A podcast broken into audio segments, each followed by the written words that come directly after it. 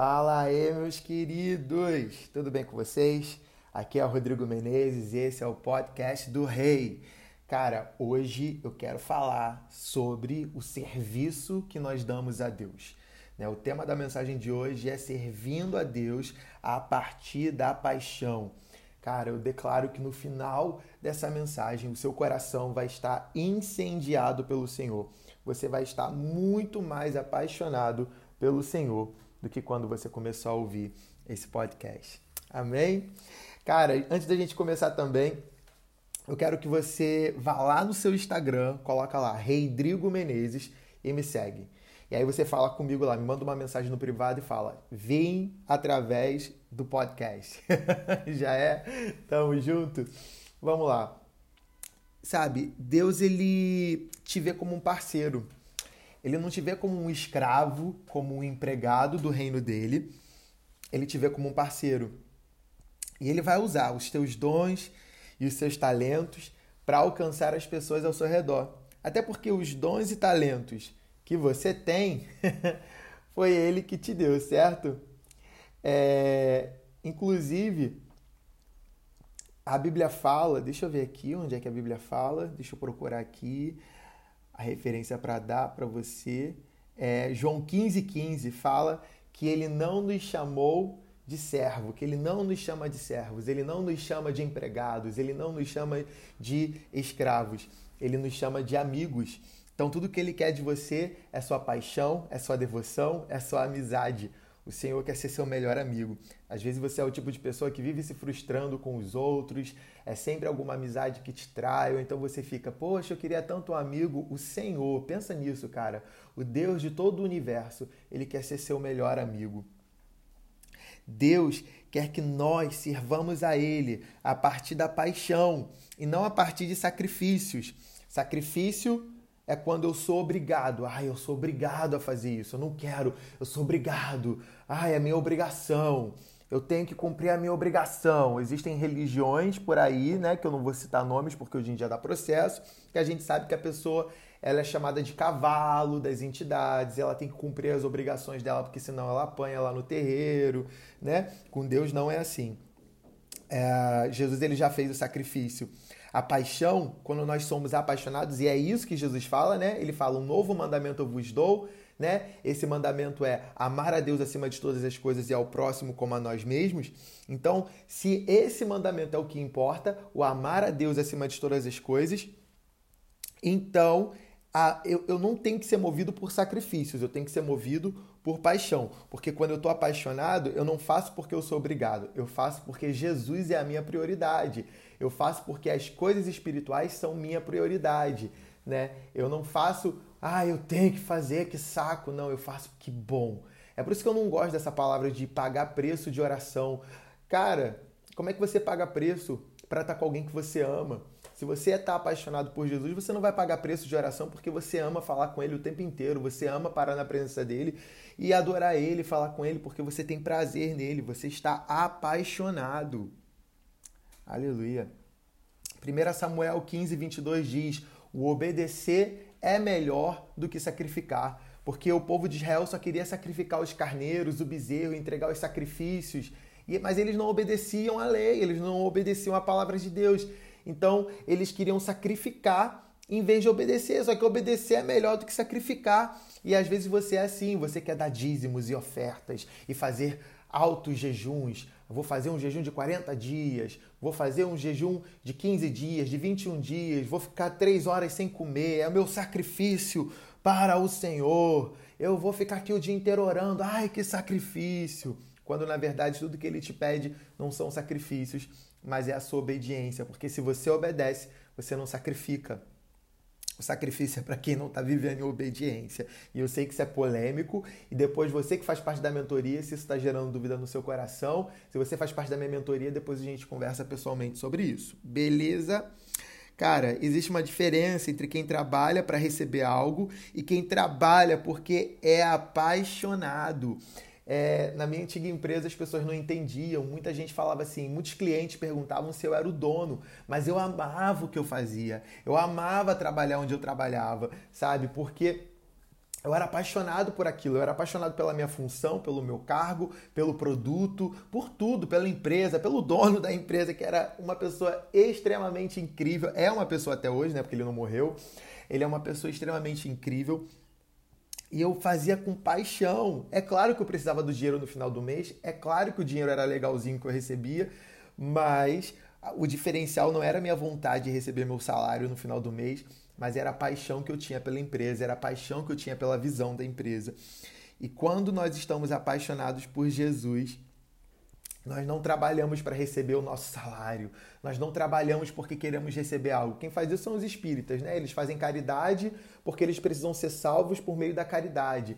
Nós não. Nós já somos salvos e nós trabalhamos para Ele, nós servimos a Ele porque nós somos apaixonados. Então, tudo o que nós fazemos para Jesus é porque nós somos apaixonados por Jesus. O nosso serviço, as nossas, entre aspas, obrigações, é porque nós somos apaixonados por Ele. E se para você tudo tem sido uma obrigação e um peso, eu quero te convidar a voltar para esse lugar em que você é apaixonado por Ele, que, o que Ele se torne o seu primeiro amor. Sabe, o primeiro amor não é um sentimento, o primeiro amor é esse lugar em que ele é o primeiro, ele é a prioridade. Jesus tem que ser o seu primeiro amor, tem que ser a sua prioridade. Mateus 4,19, Jesus chama os discípulos e diz: Venham e sigam-me, e eu os transformarei em homens que salvam pessoas para Deus, que pegam pessoas para Deus. Eu farei de vocês pescadores de homens. Vocês estão pescando peixes aqui, mas agora vocês vão pescar pessoas para o reino de Deus. Os discípulos largaram tudo para seguir a Jesus com o simples desejo de mudar o mundo. Lá em Marcos 10, do, a partir do versículo 13, fala assim: Os pais continuavam trazendo seus filhos pequenos a Jesus para que ele impusesse as mãos sobre eles e os abençoasse. Mas os discípulos continuaram repreendendo o povo por isso. Quando Jesus viu o que estava acontecendo, indignou-se com os discípulos e disse-lhes: Que venham todas as criancinhas a mim e nunca os impeçam. Vocês não sabem que o reino de Deus existe para pessoas assim? Ouça a verdade que eu falo. Gente, só um momento, deixa eu só colocar esse meu celular aqui no modo avião. Desculpa parar assim. que vai que eu recebo uma ligação e desfaz tudo que eu tô falando. Já pensou? deixa eu voltar aqui. Ouçam, uh, vocês não sabem que o reino de Deus existe para pessoas assim? Ouça a verdade que eu falo. Quem não abre os braços para receber o reino de Deus como uma criança ensinável nunca entrará nele. Em seguida, ele abraçou cada criança e, impondo as mãos sobre elas, abençoou cada uma com amor. Quando Jesus continuou no seu caminho, um homem veio correndo até ele, ajoelhou-se diante dele e gritou: Bom mestre, o que devo fazer para ganhar a vida eterna? Antes de eu dar continuidade nisso, eu quero focar nessa parte primeiro das crianças, porque é assim que nós devemos receber o reino de Deus. E como uma criança é com aquilo que é bom, com aquilo que é novo, ela é alegre, ela é feliz, ela é apaixonada por novidades, ela quer conhecer coisas novas. E o reino de Deus, ele pertence a pessoas que são como essas crianças. Então nós devemos ser como essas crianças, querer entregar tudo, querer, sabe, nós precisamos querer desejar o Senhor, ser apaixonados pelo Senhor, ser intensos. Toda uma criança saudável ela é intensa. Nós precisamos ser intensos na presença de Deus como uma criança. E aí voltando aqui, uh, vou começar aqui de novo dessa parte do desse desse rapaz que chega até Jesus. Quando Jesus continuou no seu caminho e um homem veio correndo até ele, é, ele se ajoelhou diante de Jesus e gritou: Bom mestre, o que devo fazer para ganhar a vida eterna? Jesus respondeu: Por que você me chama de bom? Só Deus é realmente bom. Você já conhece os mandamentos: não mate, não cometa adultério, não roube, não dê falso testemunho, não trapaceie e honre seu pai e sua mãe. O homem disse a Jesus: Mestre, tenho obedecido cuidadosamente a essas leis desde a minha juventude. Jesus fixou o olhar no homem com terno amor e disse-lhe: Ainda assim, falta uma coisa em ti. Vá, venda tudo que você tem e dê o dinheiro aos pobres. Então todo o seu tesouro estará no céu. Depois de fazer isso, volte e ande comigo.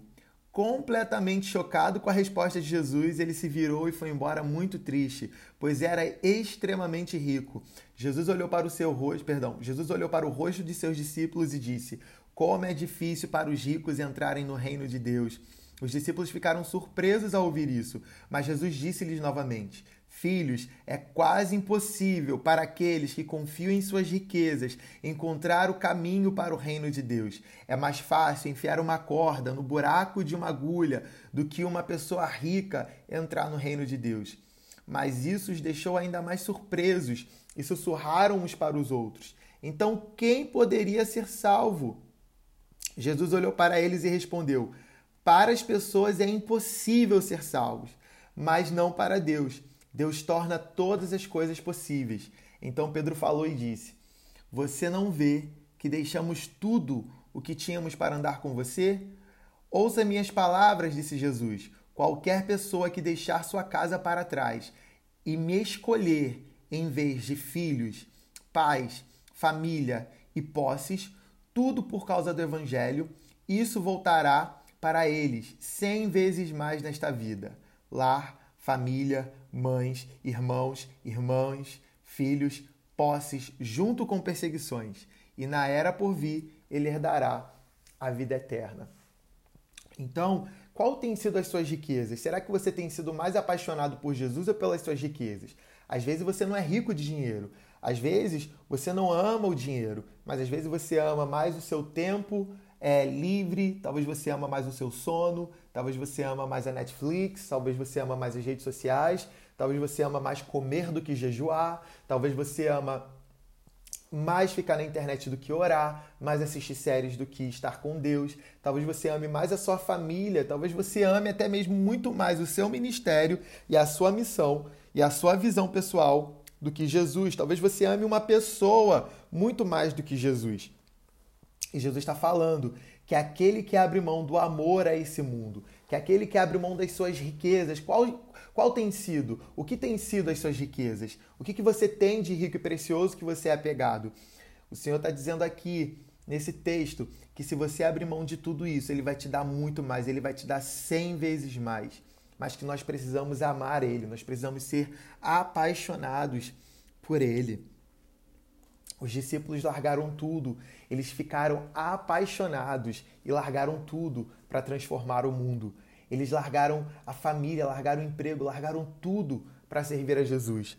O que, que o Senhor tem te pedido para você largar? O que, que o Senhor tem te pedido para você deixar por amor a Ele, para servir a Ele? Talvez Ele não te peça seu emprego.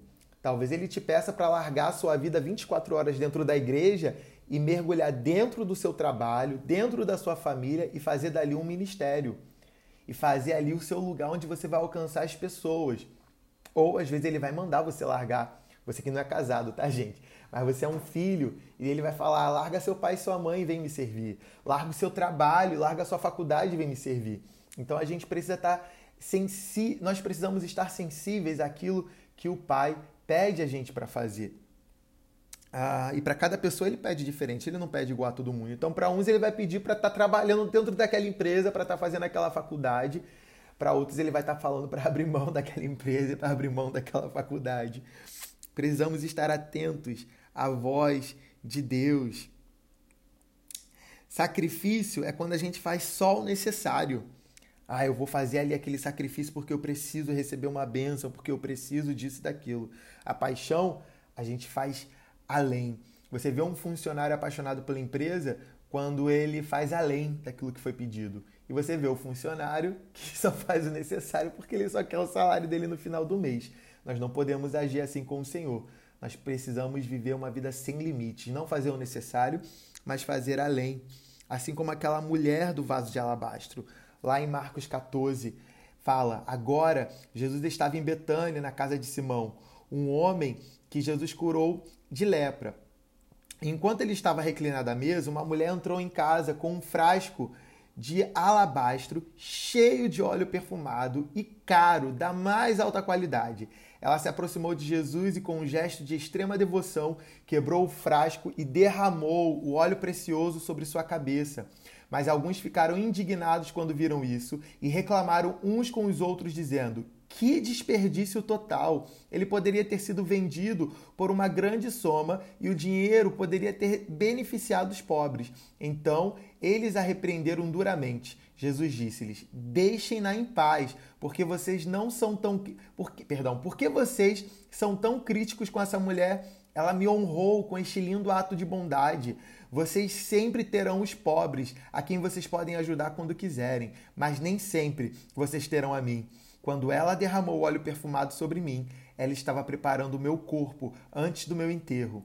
Ela fez tudo o que podia para me honrar. Eu prometo a vocês que, à medida que este maravilhoso evangelho se espalha por todo o mundo, a história de sua devoção pródiga por mim será mencionada em sua memória. Você vê que ela Alguns, alguns, alguns teólogos, alguns historiadores dizem que essa mulher era Maria Madalena e que esse perfume que foi derramado em Jesus, esse vaso de alabastro, ela passou um ano juntando dinheiro e com, foi um ano na época que ela estava na prostituição. Ela todo aquele dinheiro de um ano que ela gastou, ela foi lá e comprou esse vaso de alabastro e simplesmente entre aspas, humanamente falando, ela desperdiçou sobre Jesus, mas na verdade a gente sabe que ela não estava desperdiçando sobre Jesus. Dá vontade de chorar, gente. Meu Deus. Ela estava apaixonada por ele, gente. Só que foi livre de algo tão pesado como a prostituição. Sabe que nada mais tem valor do que ele que livrou. Meu Deus. Perdão, gente. Do que, que você foi livre? Eu não ia falar sobre isso, acho que é o Espírito Santo me guiando a isso. O que, que você foi livre? Do que, que você foi livre? Do que, que o Senhor te libertou? De onde o Senhor tirou você? Será que não foi suficiente para você estar rendido, quebrantado, perdidamente apaixonado por Ele, a ponto de quebrar aquilo que você tem de mais precioso, derramar todo o seu dinheiro diante dele? Você vê que em Marcos 16, 9, quando Jesus ressuscita, a primeira pessoa que ele aparece é Maria Madalena, a que era prostituta.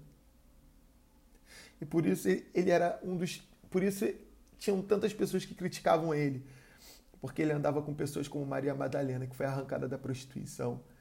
Gente, você que conhece meu testemunho, quantas vezes eu ouvi pessoas dentro da igreja é, orientando outros jovens a se afastarem de mim por conta do meu testemunho. Não era por conta do meu presente, gente, era por conta do meu passado. Eu já ouvi falar de pastores falando assim: meninas, não casem com pessoas que têm o passado como o do Rodrigo. Ah, gente, e não é Jesus não é esse. Por isso que Jesus me amou e é por isso que eu sou apaixonado por ele, porque ele nunca teve um pingo de preconceito contra mim. Ele me amou do jeito que eu era e me transformou. Ah, as pessoas vão te chamar de fanático, porque foi isso. Que desperdício! Que desperdício de tempo! De novo tá indo para a igreja, de novo tá orando, de novo tá lendo a Bíblia. Que desperdício! Mas eles não estão apaixonados. Eles não experimentaram essa transformação que você experimentou. Por isso eles não te entendem. Por isso que para eles você é um fanático, é um religioso, Aquilo que alguém pode achar demais pode ser normal para mim e para você. O que é fanatismo para muitos, para nós é paixão. Nós precisamos viver essa paixão. Aleluia. Aleluia. Nós precisamos ter visão, gente. Visão daquilo que Deus tem pra gente, porque a visão, ela fornece motivação para servir a Deus com paixão. Você vê em João 3,16, né? Porque Deus amou o mundo de tal maneira que entregou o seu único filho para que a gente fosse salvo, para salvar o homem. Ele entregou. Quem tem visão, quem está, quem está apaixonado e tem visão, entrega. Entrega tudo que tem. E o nosso Pai entregou tudo que ele tinha. Será que ele não é digno de receber de volta tudo aquilo que ele merece?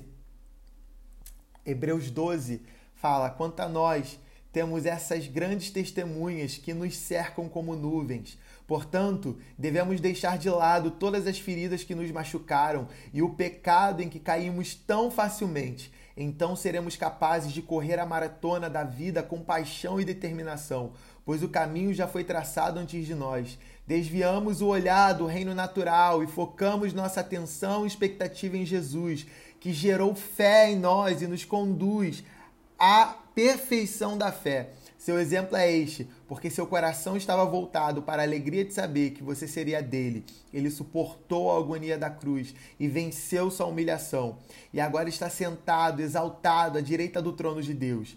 Portanto, considere cuidadosamente como Jesus enfrentou uma oposição tão intensa dos pecadores que se opunham às suas próprias almas, para que você não se cansasse e cedesse às pressões da vida. Nós precisamos focar em Jesus. Nós precisamos ter a visão em Jesus. E você vê, ele tinha uma visão, Jesus tinha uma visão. E por ele ter essa visão, ele se entregou. Ele suportou a agonia da cruz, ele venceu a sua humilhação. E agora ele está exaltado. Mas ele tinha essa visão. Foi a visão que Jesus tinha que levou ele a sacrificar a si mesmo, a se entregar por mim e por você. Ele estava apaixonado, o pai estava apaixonado, por isso entregou o filho. O filho estava apaixonado pelo pai e pelo mundo, por isso que ele se entregou também. Aleluia. Quando as pessoas encontram algo pelo qual viver, elas encontram algo pelo qual morrer. Jesus encontrou algo pelo qual viver. Ele, ele quis viver por mim e por você. Por isso ele morreu por mim e por você. Será que você também tem morrido de paixão e a sua paixão tem feito você abrir mão de tudo que você tem? Abrir mão de tudo e morrer por ele? Será que você tem vivido uma vida de morte diária para que você viva com ele a sua vida, para que você viva a vida dele? Aleluia. Quando nós temos visão, servimos a Deus por paixão, não por sacrifícios. O sacrifício é chato, né? Mas a paixão é prazer e que o nosso prazer esteja no Senhor, porque só é sacrifício quando a gente está na carne, mas quando a gente vive uma vida no Espírito, a gente tem prazer naqueles sacrifícios, porque para a gente não é sacrifício, só é sacrifício para a carne, mas nós somos do Espírito, então para a gente é prazer. Deus quer nos mostrar onde Ele quer nos levar. Deixa o Senhor te revelar o seu futuro, te revelar o propósito dele para você. Eu não tenho que fazer. Eu quero fazer. O sacrifício é quando você não quer fazer. A visão é quando você quer fazer. Você quando tem visão, quando você sabe aquilo que Deus tem para você, você tem prazer. A pessoa tem um sonho de ser médico, então ela tem prazer em passar noites estudando. Ela tem prazer em ir para a faculdade, depois fazer residência, porque ela tem um sonho de ser médico. Então, é a visão dela. E qual é a visão que Deus ele te entregou? O que, que você vai viver? O que, que ele tem para você. Deus está à procura de amantes, não de trabalhadores. E quando eu falo amantes, eu não falo amante porque essa palavra é muito mal colocada aqui no português. Quando tem alguém, quando você tem um, um, um, caso fora do casamento, um relacionamento fora do seu casamento, fala que você tem um amante. Ei, Amante, essa palavra é aquele que ama, sabe? Pessoas que estão amando. Então Deus está à procura de pessoas que amam, que são apaixonadas por Ele, não de trabalhadores, não de servos. Por isso ele fala em João 15, 15 que ele não está procurando servos, ele está procurando amigos, sabe? Ele está procurando amantes. Mateus 22, 37. Jesus disse: Ame o Senhor, o seu Deus, com toda a paixão do seu coração, com toda a energia do seu ser e com cada pensamento que está dentro de você. Olha o que Jesus falou, como nós devemos amar o Senhor, nós devemos ser apaixonados pelo Senhor. Lá em Mateus 9, fala: Jesus caminhou por toda a região com a mensagem alegre do reino de Deus. Ele ensinou em suas casas de reunião e onde quer que fosse. Ele demonstrou o poder de Deus curando todo tipo de doença e enfermidade. Quando ele viu a vasta multidão de pessoas, o coração de Jesus ficou profundamente comovido de compaixão, porque eles pareciam cansados e desamparados, como ovelhas errantes sem pastor. Ele voltou-se para os seus discípulos e disse: A colheita é grande, mas poucos são os trabalhadores rogai ao Senhor da seara para que envie mais trabalhadores para colher essas pessoas. Mas olha o lugar em que Jesus ele falou sobre isso.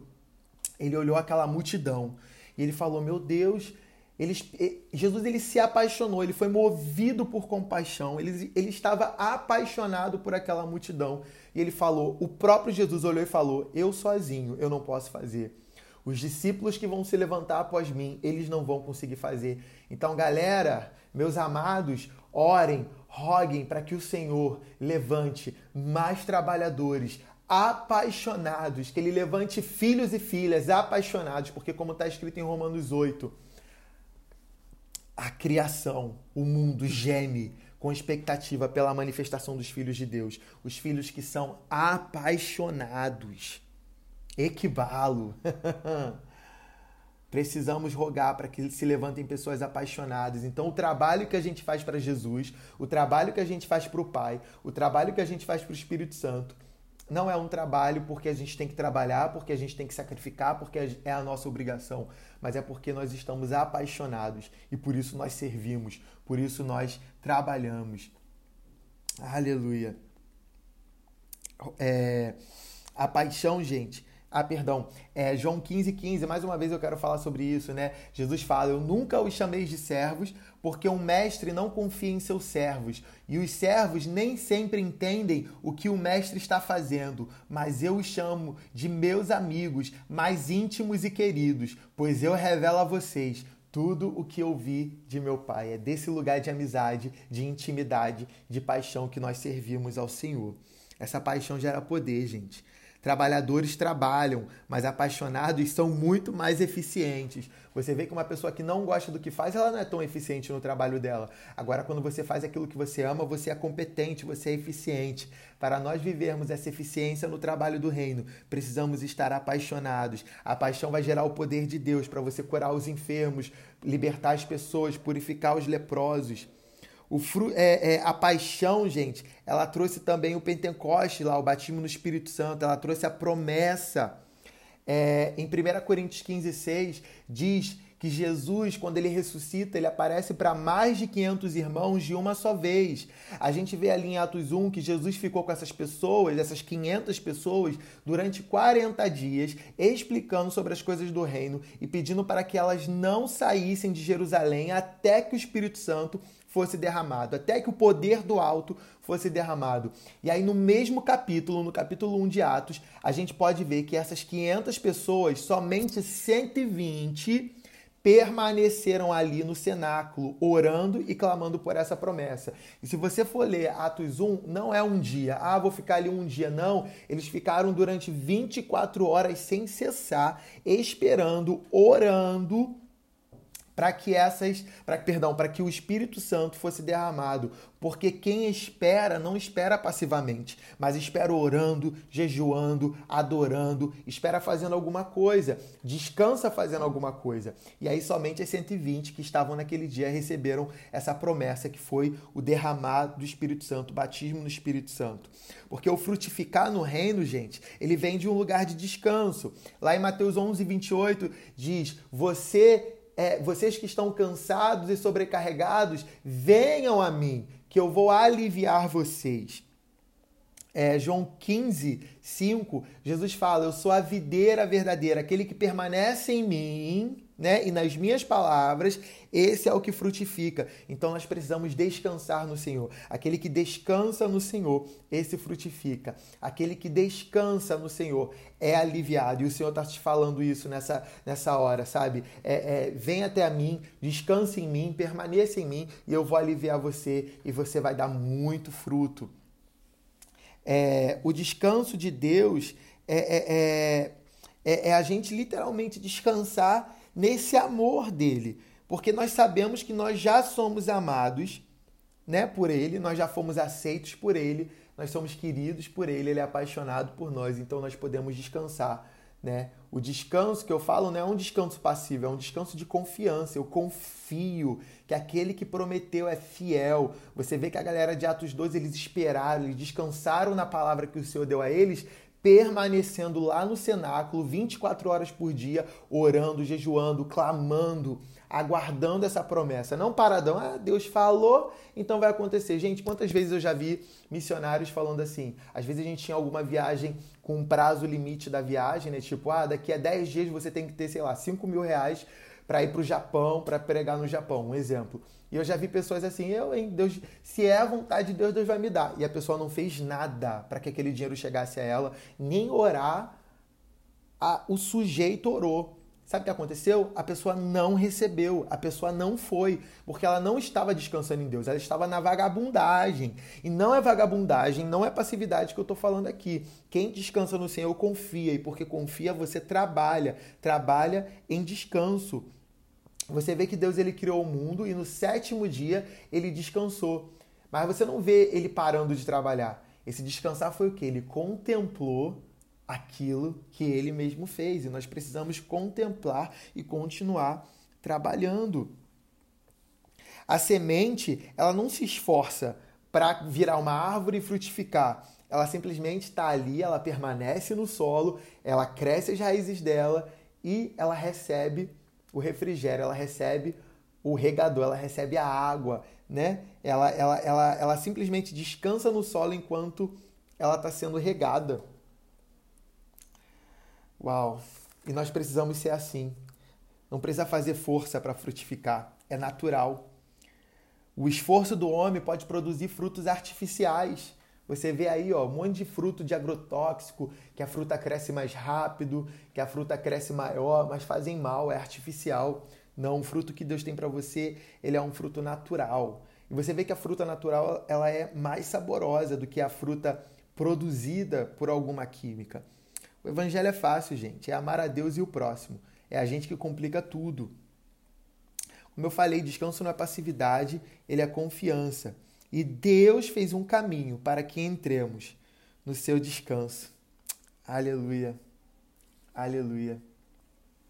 Isaías 40, 31 diz: Mas aqueles que esperam no Senhor renovam suas forças, voam alto como águia, correm e não ficam exaustos, andam e não se cansam. Quem espera no Senhor tem força para ser renovado. Ó. Os que esperam no Senhor renovam as suas forças. Está lá em Isaías 40, 31. Se tem força para ser renovada, é porque quem espera, espera fazendo algo. Olha isso. Força para quê? Para voar alto como águia, para correr, mas você não vai ficar exausto, porque você está no espírito, então você não vai se cansar. Aleluia. Glória a Deus. Nós precisamos entrar no descanso de Deus por causa do trabalho de salvação que Jesus concluiu. Jesus é o nosso sábado. Deus, em Gênesis 2, não descansou porque estava cansado.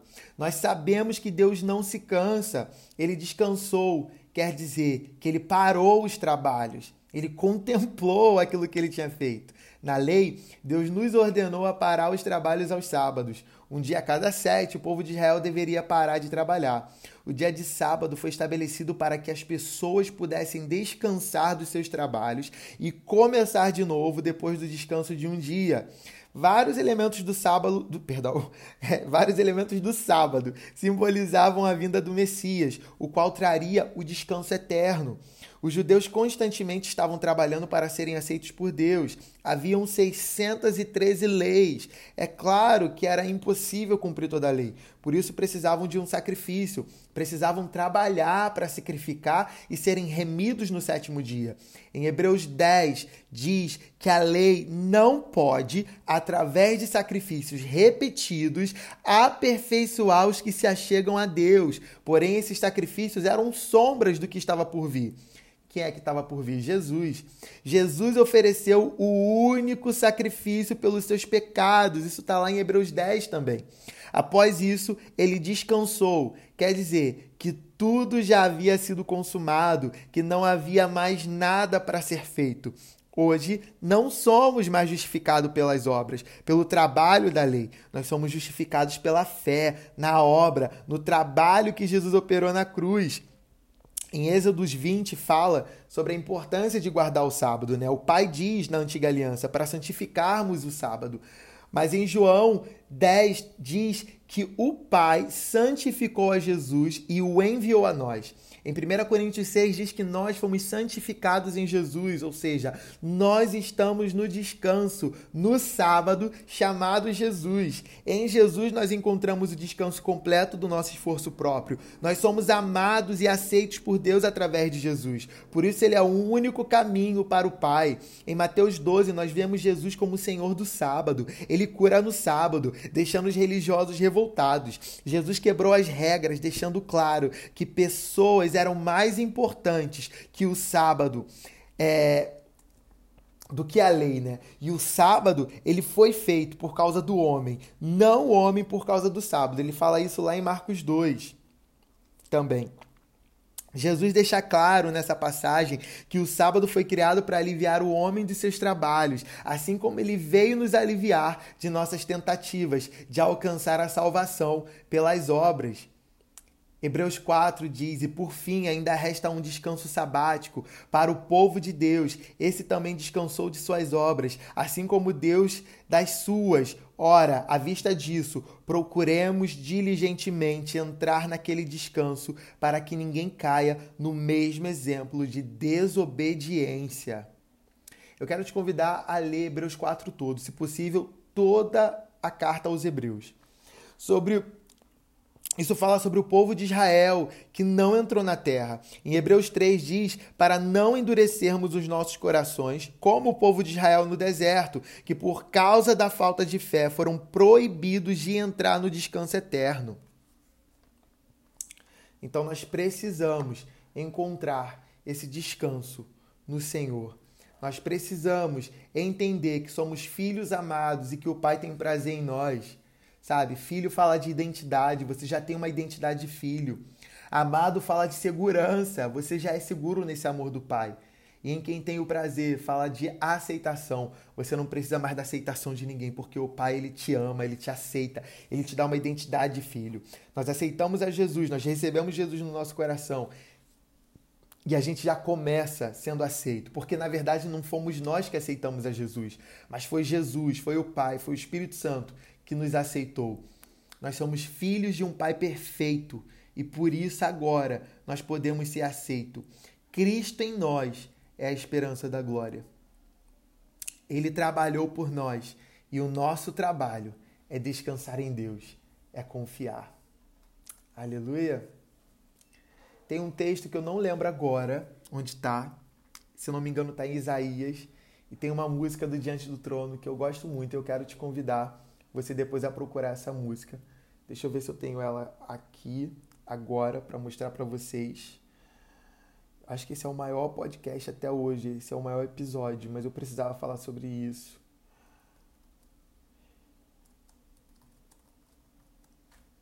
Aleluia. É bom que eu já estou aqui na frente do Google, gente. Já vejo até aqui o texto bíblico que eu esqueci, né? Isaías não, perdão. É Salmos 127, 2 fala: Inútil vos será levantar de madrugada, repousar tarde, comer o pão que penosamente granjeaste. Aos seus amados ele dá enquanto dorme. O Senhor, ele te convida a, sabe, dormir, a descansar no Senhor, a descansar em Deus. Aleluia. A música é Perdão, eu não estou encontrando aqui a música. Cadê Jesus? Aleluia. Dá glória a Deus aí, gente, enquanto você escuta e eu procuro essa música. Lembrei, tá aqui. Lembrei não, né? Eu vi aqui. Descansa em Deus. O nome da música é do Diante do Trono. E diz: Inútil vos será bem cedo levantar, penosamente trabalhar aos seus amados dá enquanto dormem, aos seus amados ele dá. Eu quero te convidar a sair desse podcast agora e colocar essa música e deixar ela ministrar no seu coração. Amém? A gente se vê, gente. Eu fico por aqui. Até semana que vem. Tamo junto.